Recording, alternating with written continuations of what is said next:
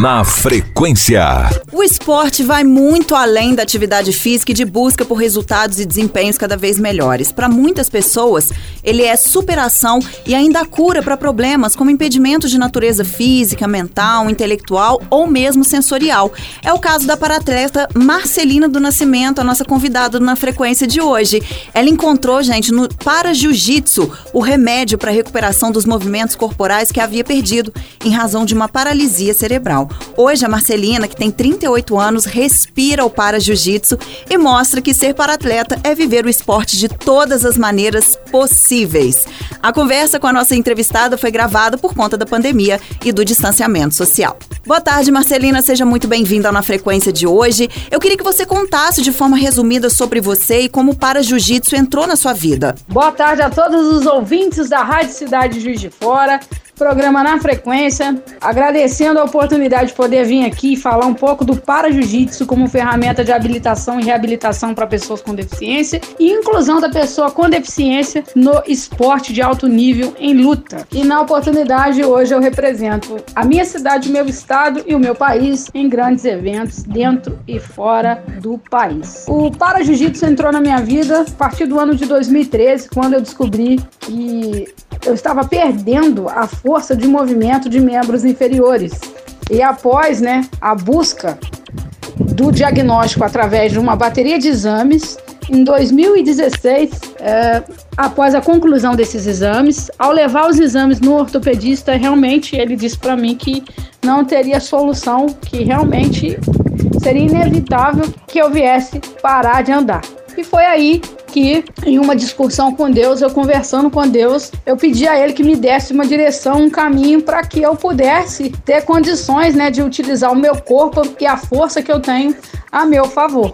E ao ligar a televisão, eu no programa da Fátima Bernardes, né, que é o Encontro, eu vi a chamada falando do Jiu-Jitsu na Estrada, que é um projeto social, e resolvi pesquisar no site do Jiu-Jitsu na Estrada e no site do Jiu-Jitsu na Estrada é, tem um link falando sobre para Jiu-Jitsu. E mais uma vez, conversando com Deus, eu falei que se no meio do para Jiu-Jitsu eu encontrasse alguém que tivesse a mesma deficiência que eu, eu ia entrar no Jiu-Jitsu e me tornar para-atleta. Foi aí que, em contato com Emanuel Gaúcho, juntamente com Alain Riné, é, fui inserida né, dentro do grupo, grupo de para Jiu-Jitsu da Federação Brasileira de Jiu-Jitsu jiu-jitsu paradesportivo, acabei conhecendo Tamiri Sassahara, que hoje é a primeira faixa preta do Brasil com paralisia cerebral.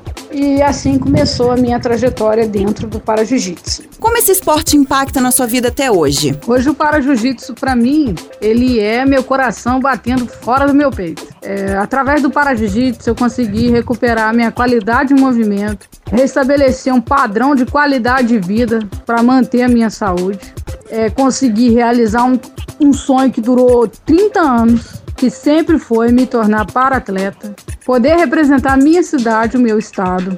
E o mais importante sobre todas as coisas foi a resposta de Deus para minha vida, devolvendo de novo a qualidade de movimento, a amplitude de movimento e a melhoria da minha qualidade de vida como pessoa, realmente é o meu coração batendo de volta fora do meu peito. Como são seus treinamentos, Marcelina? Então, o jiu-jitsu hoje, ele é uma ferramenta de habilitação, reabilitação e inclusão da pessoa com deficiência no esporte de alto nível, como competidor. Como que funciona isso? São feitas as adaptações das posições do jiu-jitsu convencional de acordo com a mobilidade corporal que a pessoa com deficiência apresenta. E são feitas as adaptações de movimento de acordo com a amplitude e a qualidade de força e movimento e desenvolvimento corporal que a pessoa com deficiência possui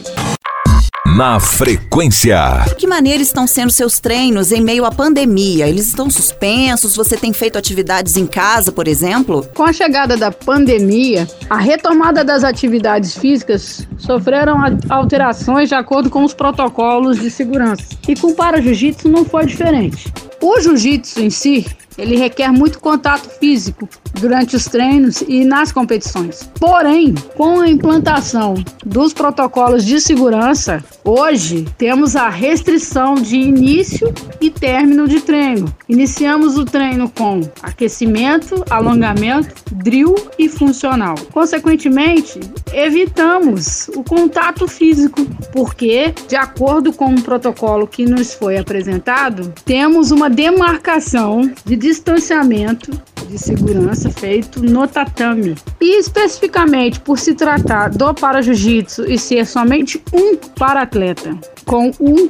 professor, o distanciamento de segurança ele pode ser mantido e garantido. Conta pra gente como foram os campeonatos que você já participou e quais são as disputas que você considera aí as mais importantes da sua vida. Então, em dois anos e seis meses de para jiu-jitsu foram várias competições. Né? Tivemos aí o Open Jacarepaguá, que foi o primeiro em 2018. Foi emocionante, a primeira vez pisar no tatame é inesquecível. Tivemos também a participação nos campeonatos da SJJ SAF. A disputa mais importante para mim, dentre todas, foi o Grand Slam e as competições que me levaram ao ranking estadual e nacional e o global pela Federação Brasileira de Jiu-Jitsu para Desportivo, que é a FBJJP. De que maneira você observa o incentivo do jiu-jitsu para esportivo brasileiro e aqui em Juiz de Fora também? Em se tratando de para jiu-jitsu, hoje nós temos a nível Brasil, né, a SJJ SAF juntamente com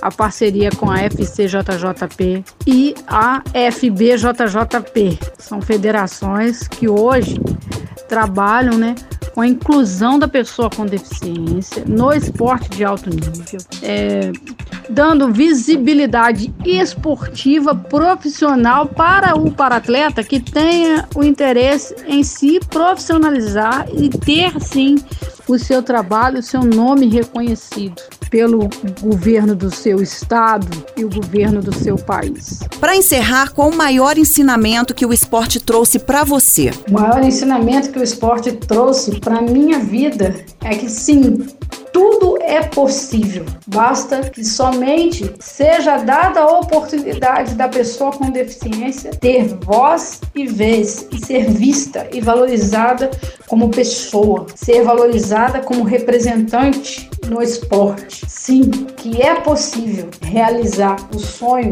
que mora dentro de você e que não importa quanto tempo leve. Sim, é possível. Só depende de você. Marcelina, a gente agradece muito a sua participação no Na Frequência. Muito obrigada, sucesso na sua trajetória como paratleta do Jiu-Jitsu, que você traga muitos títulos para nossa cidade. Até a próxima. Muito obrigado, vai para cada um aqui da Rádio Cidade, programa Na Frequência que, graças a Deus, deu espaço para que seja falado sobre o para Jiu-Jitsu. E sim, né, conto com o apoio de cada um de vocês que possam contribuir direto e indiretamente para qualidade desse projeto, desse propósito, que é o Para Jiu-Jitsu, junto à equipe Aliance.